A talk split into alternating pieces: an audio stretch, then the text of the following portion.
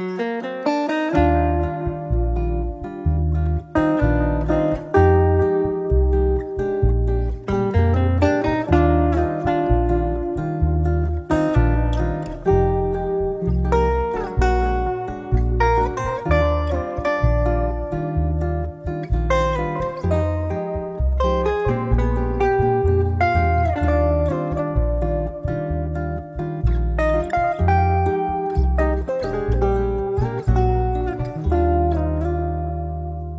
家好，这里是柳林风声读书播客，一个放肆阅读的节目。我是炫喜，我是 Lately。大家好，今天我们要跟大家一起来共读的是一本冰岛文学，它有一个非常有意思的名字，叫《鱼没有脚》。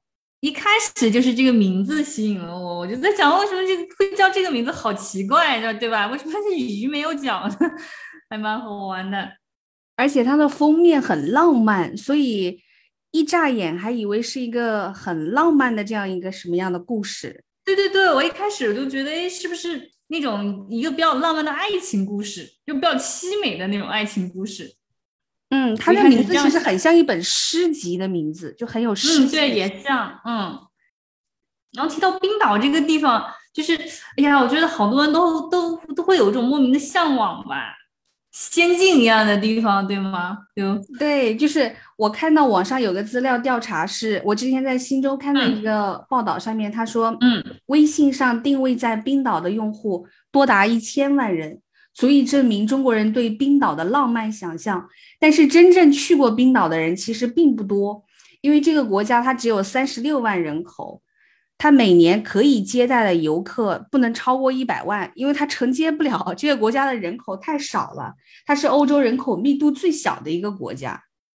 对，曾经它也是我就是梦想目的地之一吧。然后我说我我现在是在加拿大生活久了以后，对冰天雪地的地方不是那么感兴趣了。之前还还还是很很向往的。是，尤其因为我们是南方人嘛，就从小都生活在比较热，比如说冬天还不见得会下雪，所以对雪好像有一种向往一样的，对吧？对，而且冰岛的地形地貌是非常奇特的，它有很多那个火山的熔岩，然后它还有很多那种像是那种呃，怎么讲呢，比较荒凉的那种。地形，所以说原来美国就派那个就是登月的那些宇航员，他们都是派去冰岛那里嘛，就是让他们适应这种远离人间烟火的这种孤寂，来来做他们那个心理的这种建设。所以说是很多人徒步，对吧？喜欢徒步的人，喜欢探险的人，这个一定是对冰岛非常向往的。我觉得我对冰岛的第一个印象是还在上初中的时候。地理课，因为那时候我很喜欢那个地理课，然后因为冰岛的首都叫雷克雅未克嘛，我当时第一个感触就是，因为你要记那些地名啊什么的时候，我就觉得这个名字很好听，就是雷克雅未克，就是用中文读出来就觉得，哎，这个名字好好特别，好听。对我，我当时我我听冰岛这个名字的时候啊，它在我心里面的感觉就像一颗一个结晶。就是那一个冰的结晶的这样子一个国家，你又觉得它是一个很纯粹的，不知道为什么。我觉得对冰岛，其实大家的那种感觉就是四个字：冷酷仙境，对吧？就是那种感觉。当然这本书呢，他就写了这种生活在这种冷酷仙境里面，这些人，这些平凡人，他们正常的生活是什么样子。其实你就可以看到，其实他们的生活跟我们没有任何不同。我觉得很多人对冰岛这个地方还是有很多浪漫的想象。然后这个作者其实还蛮出名的，就是布克文学奖他还获过提名，然后他肯定是得过他们冰岛的文学奖的嘛。但是我之前真的还没有读过冰岛的文学作品，这次是第一次。我也没有，我觉得算是比较小众，我不知道，就是。虽然说没有读过冰岛的文学，但给我一种感觉，就是冰岛的文学家挺多的。为什么会有这种感觉？哎呀，好像就是越冷的地方，人就越喜欢思考，然后越喜欢写作。我估计可能太冷的原因吧，就是待在家里，你总得干点啥吧。大年基本上都是那种特别寒冷的，你没有办法进行耕种，你能干嘛呀？你可能在家也也也真的除了看书写字儿，你可以没有别的什么事情干了。如果没有互联网，没有电视，昨天我说那个看那个陈嘉映跟那个许知远聊天，我就重新再看那一期节目的时候，他们就讲到说，好像没有哲学家来自热带，确实热带是不产哲学家的。然后那个陈嘉映就说，他说杰出的人物都不来自热带。基本上，因为你可以想啊，就是你如果你在热带的话，你很容易就解决你的温饱问题啦。地图里面总是有产出的，不管它产出什么，但它总是能能种能收获，对吧？然后果子什么也特别多。这样的话，就是你如果你单纯的就想果腹，这个是绝对没问题。还有就是你不用担心你在外头露宿你会被冻死，而且那种地方越寒冷的地方就是越人人就越少嘛。因为你没有那么多土地，没有那么多东西来支持人口，所以就是你人一少以后，你其他的基础的东西也就会少，医院也会少，对吧？公交设施也会少，然后什么都会少。我就前几年还有一个事情，就是在加拿大，就在我们蒙特利尔附近，就会有这种去去帮别人修那种电器设备，然后他就那个公司派的车，他会给你上面就是有一个行车的指南，你就必须要按那个路线走。为什么呢？如果说你的车坏了，你出了什么问题，然后公司马上就能发现，他会去找你。你没有人找你的话，在那种地方，他是不是说那个全部都有手机信号的？所以说那个人也不知道为什么，他就没有走这个他们公司给的这个导航，然后他用了自己的什么东西，然后就导到一个断桥，然后就摔下去了。但他人没事儿，人是当时是没事儿，但他出来以后，因为你就在一个没有人烟的地方。你不知道该往哪里走，你在那种白茫茫一片的地方，你你是没有方向感的。然后他就往外走嘛，结果就是没走几个小时就冻死了。所以这种事情还在发生，到现在你以为好像不可能了，对吧？还是在发生。所以说这种寒冷的地方，它真是极其严酷，对人的那种考验。它所以说就是说你真的是你必须要有很很厚的衣服，你必须要有吃的。再所以说热带的地方是很人是很快乐的，而且我发现。然后大家不要吐我的槽啊！我发现好多热带的地方的人没有那么守时，就是他们没有那么守时，因为他就气候不寒冷，他可以在外面干点啥，他等你他也无所谓，对吧？就我等你，我可以在外面喝一杯或者或逛一逛什么的。但很寒冷的地方，往往人是守时的，你去晚了，人家是不没有办法等你的呀，那么冷在在外面，对吧？反正我我那天也在讲，是我觉得热带的人就。活得很随性那种感觉，是吧？特别随意，对，就不像像德国人什么的就很严谨啊，干什么好早就给你安排好了，好早就给你就是排好我我下几个月要干什么，对吧？你有没有时间什么，全部都罗列好。热带的人他好像无所谓，哎，好像不考虑下一顿在哪里，对吧？因为随便薅一点的 都都能够解决。哎，我们的沙扯那么久，要不跟大家介绍一下这首这本书的大概内容？它这个故事是发生在一个叫凯夫拉维克的地方。这个地方呢，其实距离冰岛的首都雷克雅未克只有三十五公里。这个书的介绍里面就讲到说，这个位置其实是被称为冰岛最黑暗的地方。对他这个故事，就是他就讲这个主人公在二十二岁的时候，他他离开了他的这个家乡，对吧？然后呢，他一度以为是他自己再也不会回去了。但后来，因为他的父亲病重呢，他又必须要再回去。然后他在五十岁的时候，对吧？然后他他又回从那个呃赫尔辛基回到了这个冰岛。这个五十岁的阿里，他追溯吧他的回忆，对吧？就讲分成了三个，对吧？三个故事线，就是他的回忆里面包括了他的。呃，祖父母那一代，包括他的父母，然后包括他自己嘛，他和他妻子，就他们三代人的故事，其实还是呃挺复杂的。然后他这个作者写作的时候，他是把这种回忆和现在的这个情况穿插起来写的，所以说看的时候啊有点跳跃，对吧？你还 这个想想，哎，这个是什么时候发生的事情？他等于通过三代人的这个故事，就是跨度大概一百来年。其实差不多，你通过这个故事可以了解到冰岛这一百来年的整个一个发展的历程，然后是的，生活在冰岛这个地方这种严酷环境下的人，他们是怎么样去生活？是我还是挺印象很深刻的是他们那个就是这种渔民捕鱼，对吧？后来又因为那个捕鱼权的失去，然后让这些人再也没有办法去以渔业为生。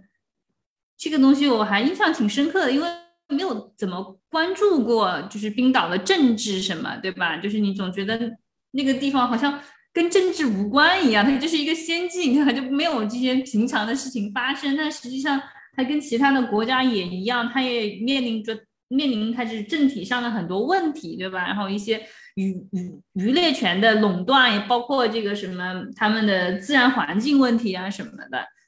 他那个书中也讲到，其实美国曾经在那个地方驻军非常长的时间。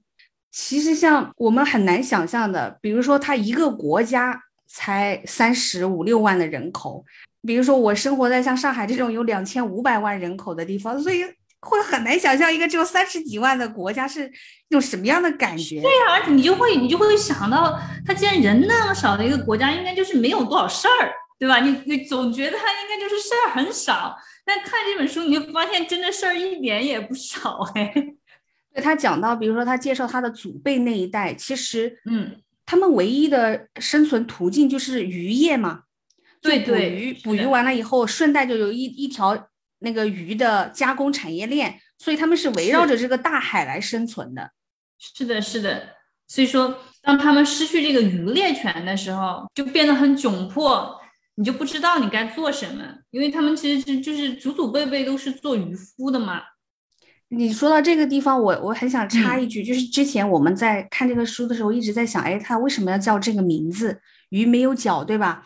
就是讲到这个地方的人，他们要以大海为生的时候，我突然就在想到说，对呀，他们冰岛的人就像这些鱼一样，他们是离不开大海的。没有办法离开这个大海生存，那冰岛人也是如此，至少在过去是这样子。就是你离开了大海以后，你还能干什么？这是肯定的。而且我觉得可能还有另外一层的含义，就是我就是想，是不是就是也也在形容人有的时候在一种困境里面，你没有办法摆脱，没有办法挣脱，就跟鱼没有脚一样，它是离不开大海的嘛。可是这个人的困境，有的时候就是种种原因，你没有办法离开。就像这个阿里，对吧？他当时二十二岁的时候，他是从他这个地方离开的嘛？他想的是他不会再回来了，但是命运就是这样子。他后来最后他又回到了呃凯夫拉维克，就是包括他他描写他的祖父母那一辈，他的祖母对吧？他的祖母也是被困在那样一个处境里面，不知道该怎么办。他那一段也是写的很好，我就觉得哎，那种描写绝对是跟你讲女性主义 的萌芽嘛？对，你觉得？是看得见的呀，然后阿里有他自己的那种困境，对吧？就是说，好像每个人，包括阿里的继母，他的他的父亲，好像每个人都在都被困在一个什么里面，没没有办法挣脱出去，是这样子。我也是这种感觉。鱼没有脚，所以其实他的命运就是在大海里，他是困在他的那个命运之中的。那人其实也是一模一样的。对，因为他这故事就是三条线嘛。他第一个就是讲他的祖父母，然后他的祖父母那个时候呢，他们就是是渔民，因为他们那个时候还是可以是是必须是要以捕捕鱼为生的嘛。然后他的这个祖父呢，实际上就是嗯非常出名的一个船长，对吧？从小就是这个嗯在海边长大嘛，就跟着他的父亲。开始这个学习渔猎，然后后来呢，就就是非常的能干。他带的那个队，他的那个船总是能够有最多的渔获，对吧？然后他这个祖母也很有意思，他们俩相当于是青梅竹马，对吧？后来他祖母还因为要去照顾他的一个亲戚，还去了加拿大。然后后来呢，是因为他他自己讲，他是因为他的祖父才回来的。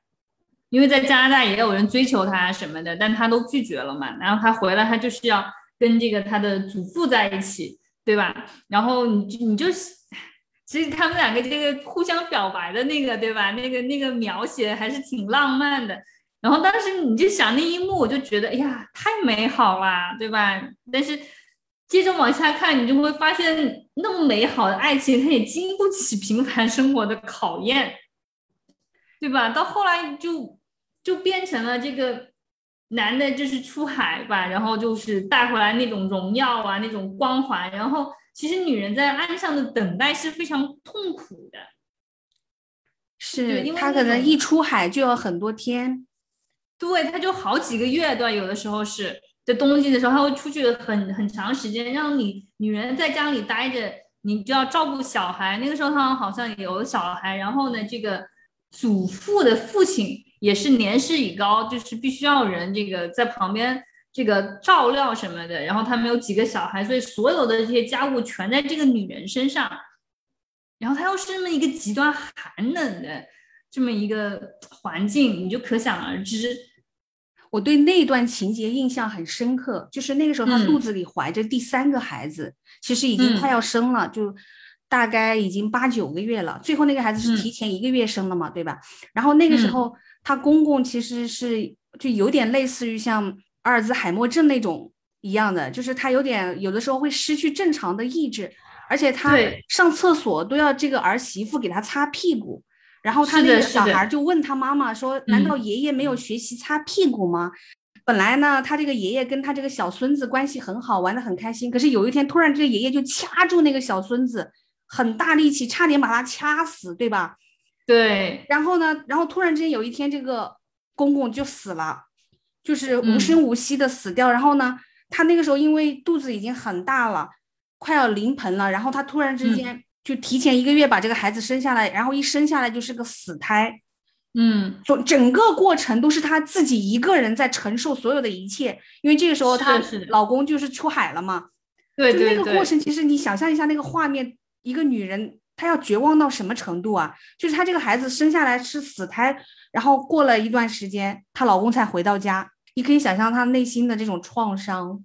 对，而且她还有一个，就是她觉得很内疚。就是她不是后来说她为什么她生下来一个死胎呢？对吧？她就觉得她其实心里她的公公死了，她是松了一口气的。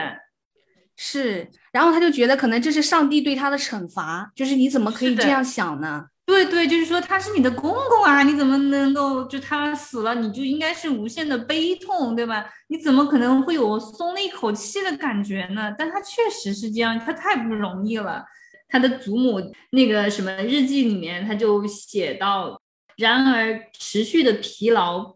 似乎并不尊重诸如意义与爱这样美丽的词语，有时候美丽的词语对他毫无帮助，他们反而像精美的包装纸，慢慢的在他身上安营扎寨，包裹着他，捆绑着他，越绑越紧，慢慢将他变成一具木乃伊。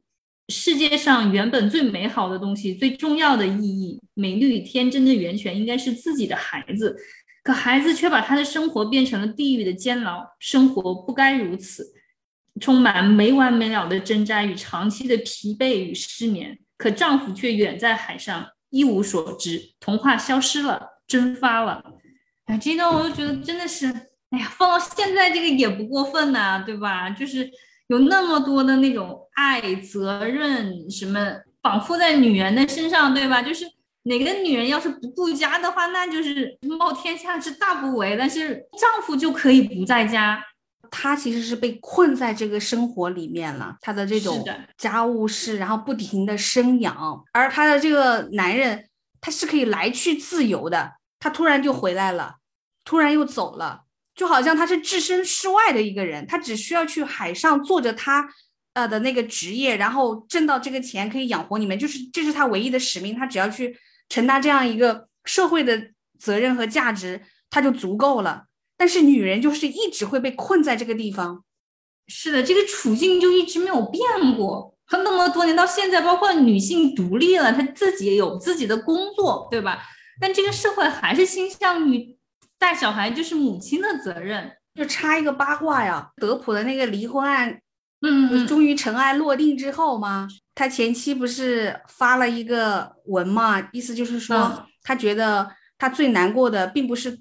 就是这个案件失败了，而是他就觉得他身为一个女性发声的权利没有了，然后他就直接影射到意思就是说这个国家的女性好像从此都丧失了这种可以自由发表言论的这个权利了什么的。很多网友就说，你看你就这样子又联系到了所有的女性，就因为这种说法会导致所有人对女性主义就会产生歧义，人们对女性主义就会。有很多的意见，就是你自己的家务事儿，你能不能不要动不动就涉及到是所有你的女性都丧失了说话的权利？那你有你有发声的权利，你当然是有的，可是发声并不代表污蔑呀。哎，你是输了污蔑人的官司，哎，不是说不让你说话，禁止你的言论自由，对吗？从这个角度上来说，你也可以看得到女性主义的一种艰难，就是它实际上一不小心就会被别人利用。是的，其实任何任何东西都是这样子的，就是一旦被某种需要关注，它会走到很偏的场景去。我对其他的群体 LGBT 什么的，那我我一点意见也没有，因为我部分好友其实也是这个群体里面的人，所以我对他们是完全没有任何意见的，我也支持他们是有应该是有他们相对权利的。但是现在就是在于有一些媒体，对吧？他就利用这种人对对这样子的看法，尤其是 Netflix 好多电影，就是每个电影里面都必须要有这样的配置。本职工作你是讲好一个故事，你不是说把就是这种政治议题或者是什么东西放在这个故事里面去抓住你观众的眼球，你知道吗？哎，我就就是当一个观众看穿了这一点的时候，就会很没有意思了。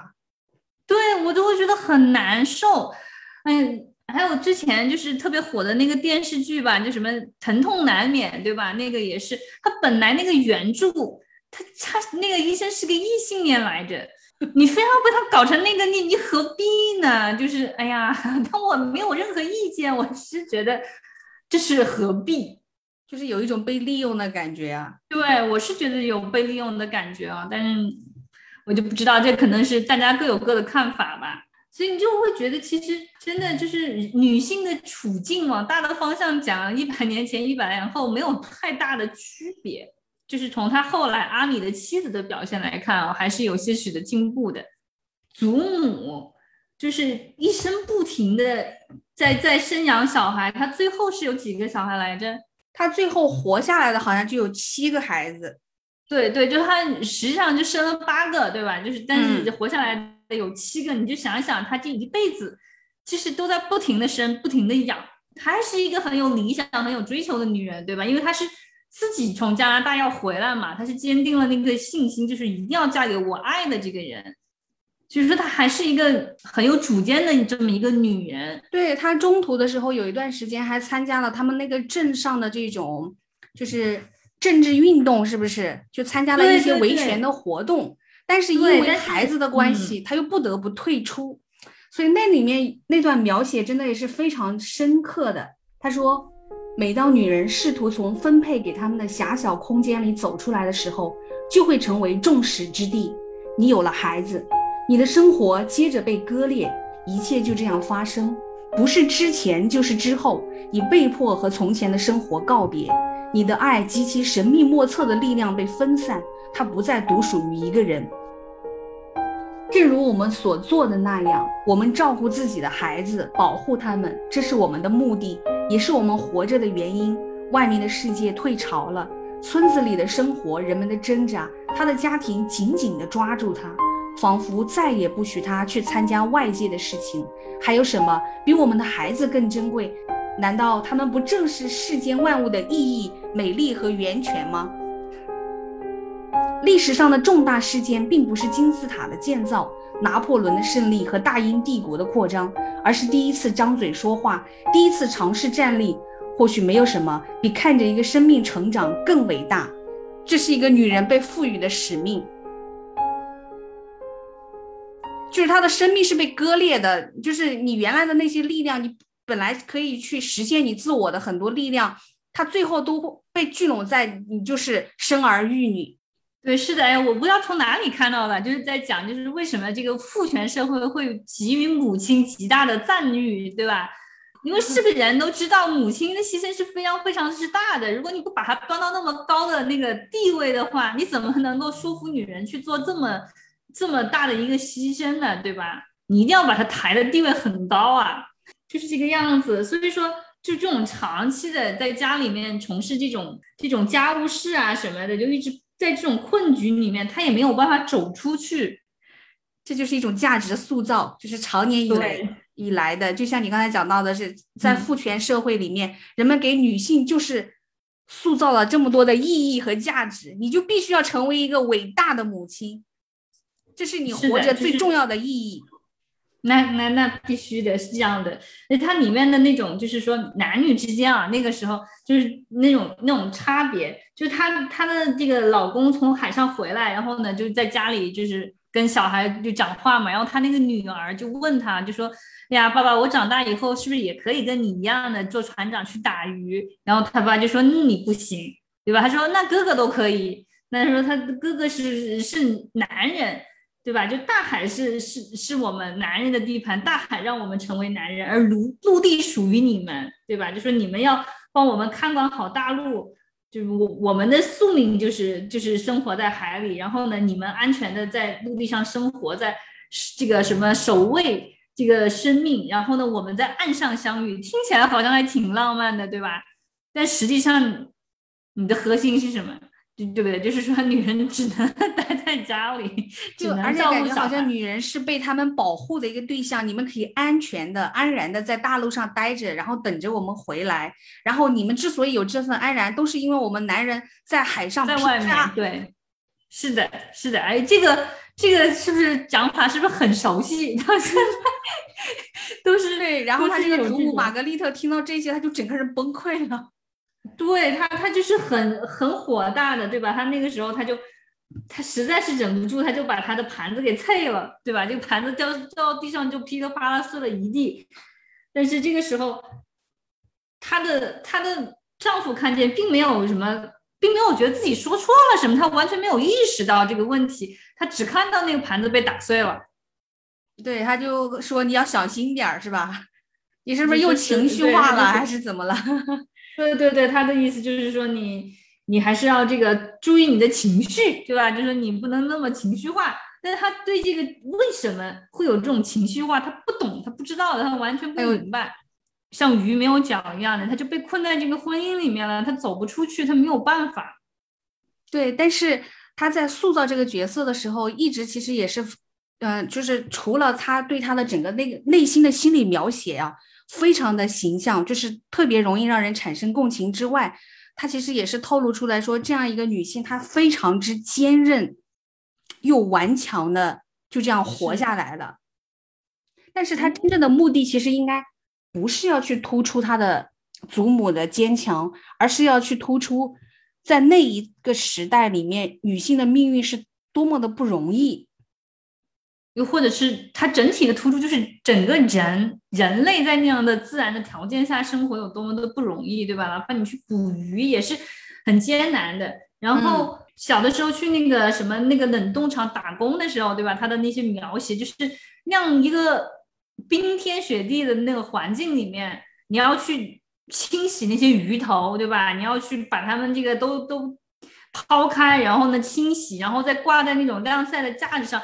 是很冷很冷的，他们没有什么其他的选择，可能也没有其他的工作，就是其实整个产业链都是围绕这些这些鱼类。就到了第二段，就是第二个那个时间跨度，就是阿里的父亲和他的继母这个时间。那这个时间呢，就是冰岛已经是一个呃。独立出来的一个应该是一个主权国家了吧？那个时候，但是他们呢，就是他们的渔猎权那个时候就被收归政府了。这个时候呢，到了他的父亲这这这个时间呢，就是这个渔猎权是被集中起来，然后就卖掉了，卖给一些大的财阀，对吧？就变成了后来的一些渔业大亨。然后普通的这些渔民，他们是失去了这种捕鱼的权利。就比如说那个时候，大部分的人他们的工作分为两块，对吧？就是一块呢，就是去那个美军基地，给美军基地的那些人就打工；然后另外的一部分呢，就是去那种渔业加工厂，然后帮这些渔业大亨来处理他们捕回来的这些鱼。然后这是他们大概两个主要的经济支柱。那个时候，就是在阿里的心里，他没有那么喜欢他的继母，对吧？但是就是说，你还是对他继母这个人有很鲜明的这个印象嘛？有一段他描写他继母顶着那个风雪去上上班，然后就说那个那个风雪很大，然后他就这样弯着腰在那个风雪里面行走，就好像觉得这个世界上没有任何人可以依靠，就他自己。然后他内心的那一段独白就是就是曾经你嫁给这个男人的时候，你是他觉得他很风趣、很幽默、很与众不同的，但到了最后，他跟其他的这种男人没有任何的区别，也是这种赌博、酗酒什么的，别无二致。你渐渐渐的，你就完全对他没有任何想说的，对吧？没有任何语言，到最后你不得不去反击他，对吧？你不得不用一种特别辛辣的语言去刺痛他，到了最后，他就是相当于就是用语言来做自己的那个。保护我自己，维护我自己，对吧？我知道我这样说肯定是伤了你的心，肯定是让你特别难受。但是我就是要这样讲，因为你让我不痛快了，我怎么能让你舒服呢？对吧？对他描述他继母的时候，他不是说一个女性就是在这种婚姻当中，然后没有工作，其实说白了就是没有自我价值的时候，他就说他逐渐枯萎嘛。他就是说，他就知道他必须要找一份工作，他才能够有一个。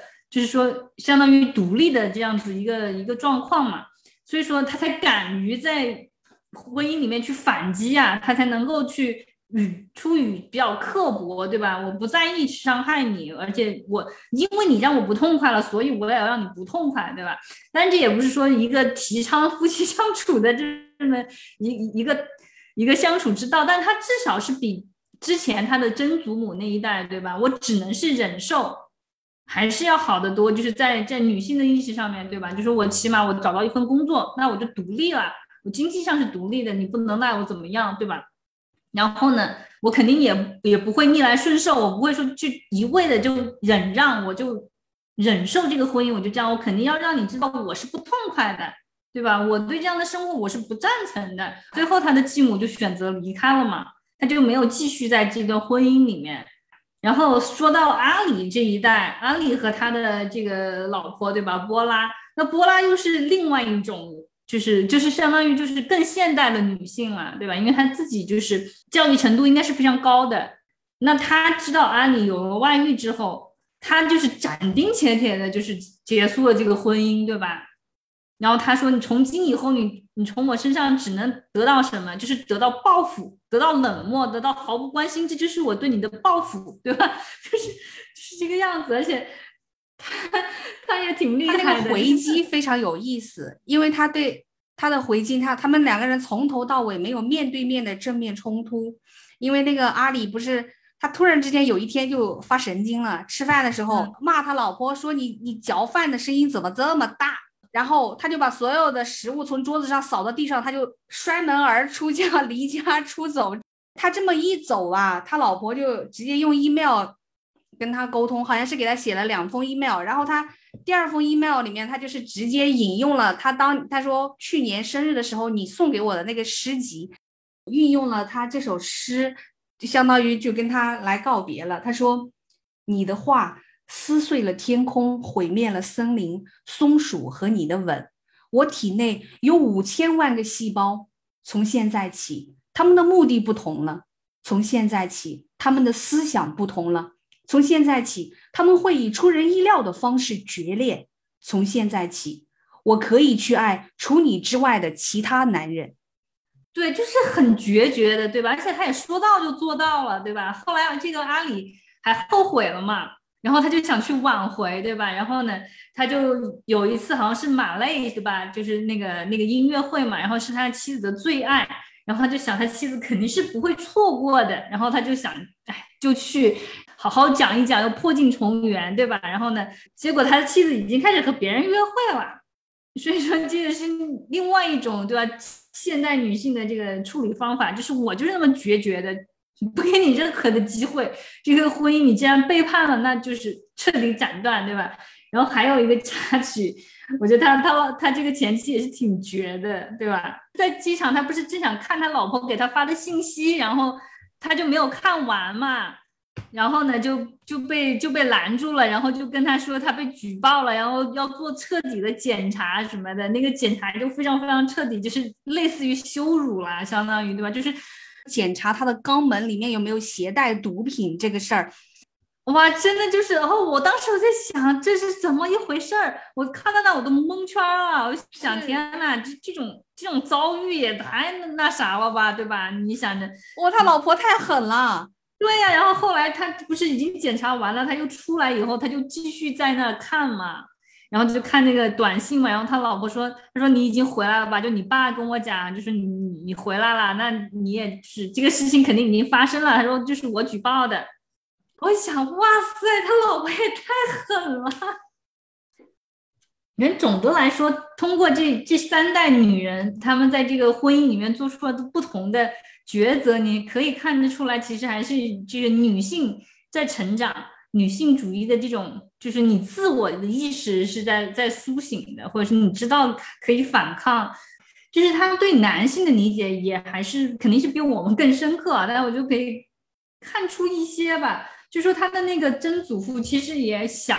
想过要去理解他的曾祖母，对吧？他觉得他对他是足够包容啊，那我还能怎么样呢，对吧？我我也是好言相劝啊，就是你还是要自己注意你的情绪啊什么的。那我还能怎么办呢？他干了那么多出格的事儿，对吧？就他抑郁症发作了，跑出去就是你看跟别的男的还还还在大街上抱在一起啊，让人家对他那么梦浪什么的。你看这些，我还能怎么做呢？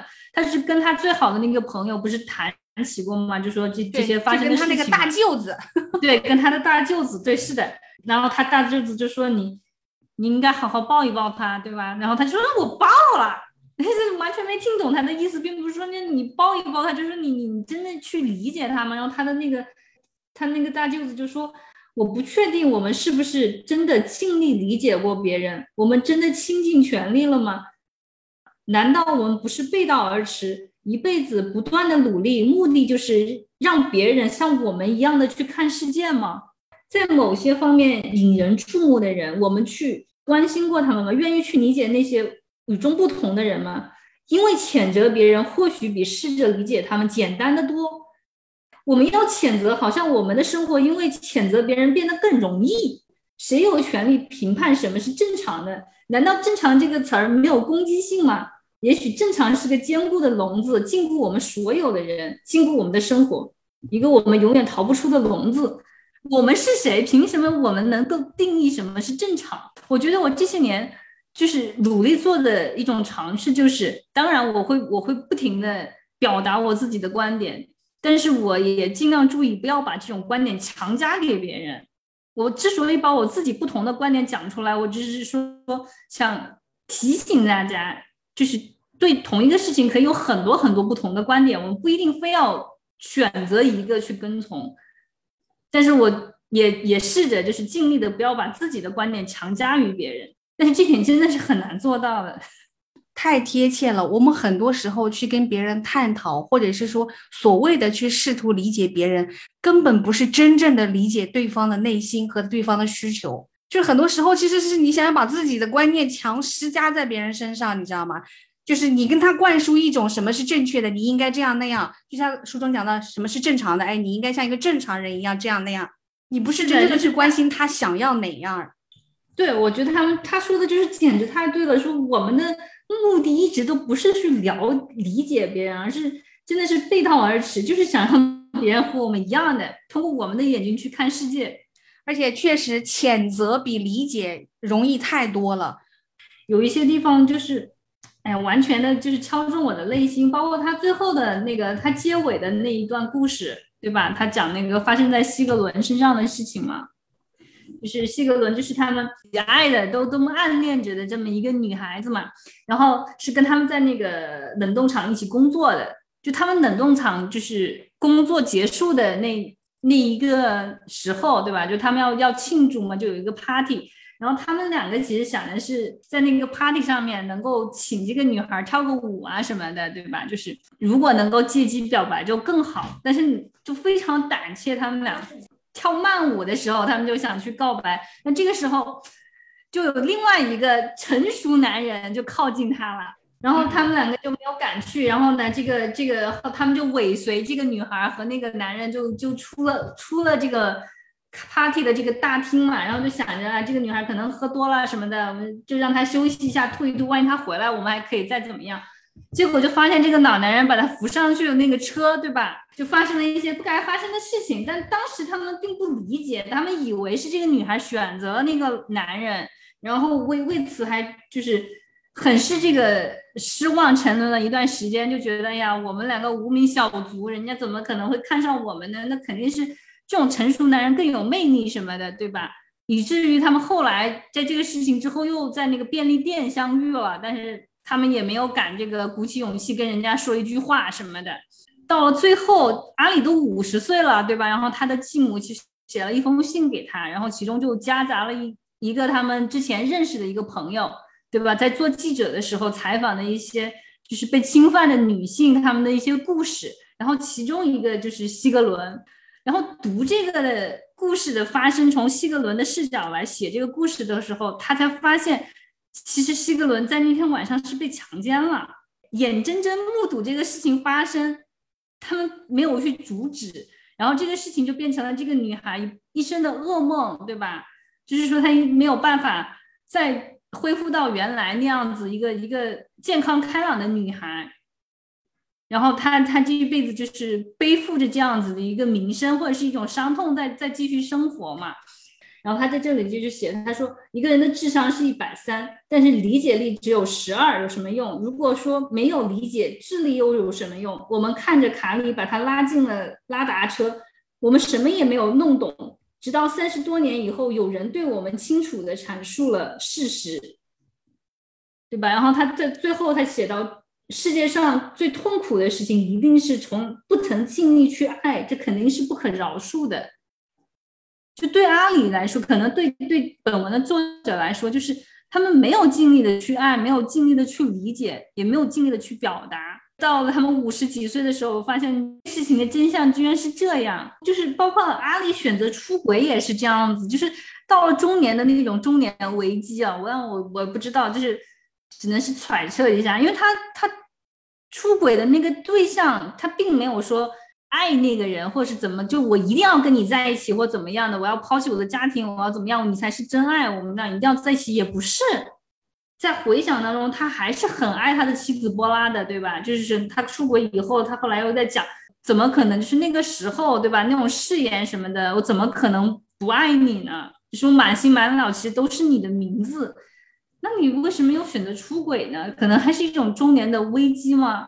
就是有的时候，可能对于一个中年男性来说，外遇是证明他自己的生命力还在，他只是想去验证一下这个事情，就是让自己感受着自己好像还还活着，然后还活得生机勃勃。某个角度也许是这样啊，因为我们也只能揣测一下。其中也有一段就是讲到他的父亲。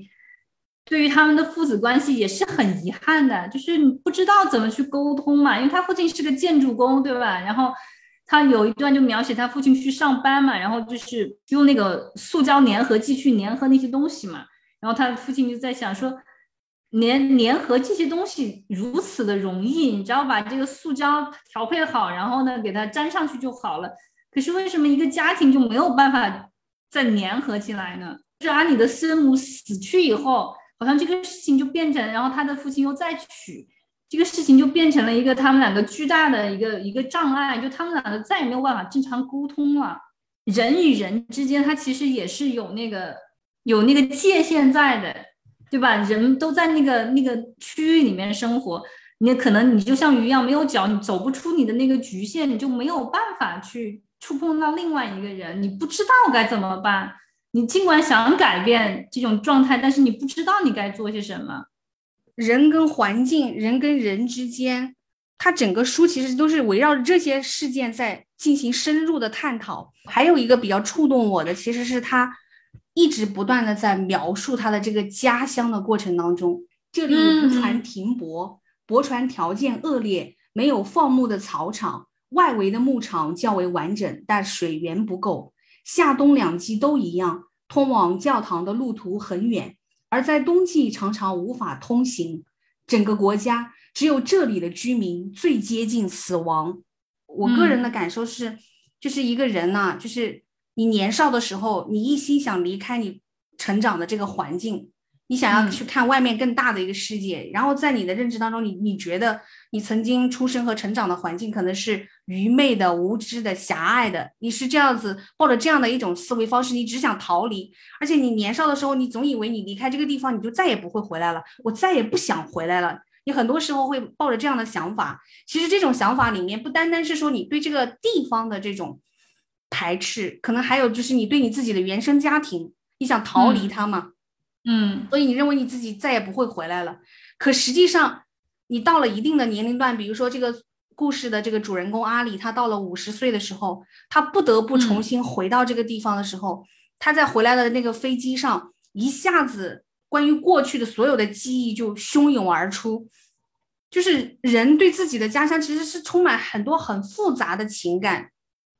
一开始啊，我在读的过程当中，我是我跟你分享过，就是说，其实一开始我是会有一个障碍的，就是就是作者的这种写法，他总是在讲故事的过程当中，讲三句故事，他就要发表一番他的他的思索。嗯，我当时是有一那样一种感觉，我就觉得这个作者好暴力。就是你为什么不把这个思考的空间留给读者？就是你强制性的把你的思考灌输在这个故事里面，你让我每看三行故事就必须接受你的思考，你不能把这个余味留给我吗？让我自己来思考吗？就是他不，他真的是就像那个冰岛的风、冰岛的那种熔岩一样，他是那样的凛冽，就是不给你留任何的余地，你知道吗？就是这种感觉。是的，可能就是他本书的这个怎么讲的特色是吧？一定要大声的表达，因为他他讲的这个就是鱼没有脚嘛，所以就是说人可能会也会困住，像鱼一样困在各自的困境里面，没有办法去去接触到彼此，没有办法沟通。那唯一的武器或者是唯一的解决办法是什么呢？就是就是理解，就是试着去理解，然后尽力的去爱，尽力的去表达。对吧？就说你一定要表达出来，你才有机会去改变。可是这里面阿里和他的父亲都没有任何的都没有任何的沟通的，他们没有办法进行任何的正常的谈话，只能谈论天气。只要联系到情感的、联系到爱的、联系到他的母亲的话题，他们都没有办法展开。你说到这儿的时候，我突然之间有一个感觉，就是确实就是。好像一个在极寒或者是极其荒芜的地方的一个人，他的内心极度的压抑，所以他要一直疯大声的呐喊出来他内心的想法。就是他在这个书里面，你能够感受到，可能作者就是在呐喊吧。就冷的地方，可能人太少了吧，你就就是有那种表达的欲望，有思考的欲望，有表达的欲望。就你看他在书里面写阿里的亲戚什么的，好几个都是诗人，对吧？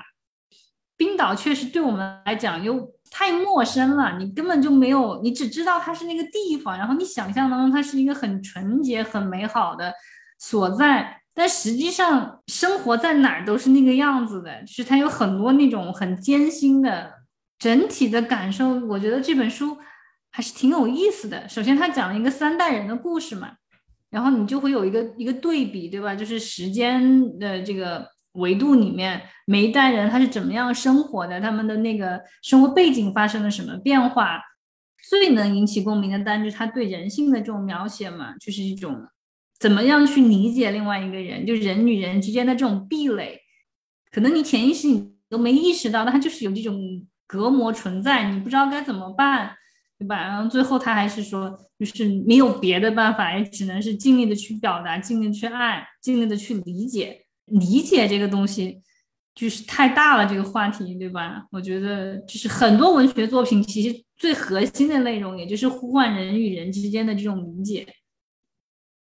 我对这个书有两点是可能印象比较深刻的，一个就是我我刚才前面讲到的，我说怎么这么要讲道理。就是我就觉得他根本都不给我任何喘息的机会，他就把他的观点强制的要灌输给我一样的。当然不排除说他确实里面有很多的思考，我觉得是非常深刻的，而且讲的也非常好。然后第二个点就是，我觉得，嗯，身为一个男性，就是作者是个男性，但是他书中对几代女性的这种内心世界的这种刻画。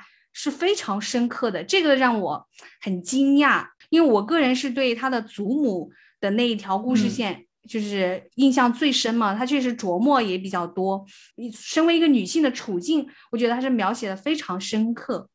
我们第一次读到一个冰岛作家的作品，就是我们了解到了这个国家的某一个面相，包括人的一些状态之后，你就会对这个地方产生一种。更浓郁的兴趣，就是人跟人之间也是这样子的。当你对一个人产生了一点点理解的时候，其实你就会对这个人有更浓厚的兴趣，就你会觉得他好像更熟悉了，对吧？是这样，也让会让我连带的想到许多的西方的人士对东方会有一些误解，是因为他真的从来不曾去了解或者是理解这个地方，他当然就会对他没有兴趣。如果他偶然的了解到了一点点。也许他的想法会完全是不一样的。那我们今天的分享就到这儿，谢谢大家的收听，再见，拜拜。We set fire to our homes, walking barefoot in the snow. Distant rhythm of the drum as we drifted towards the storm. Baby, a lion lost his teeth. Now they're swimming in the sea.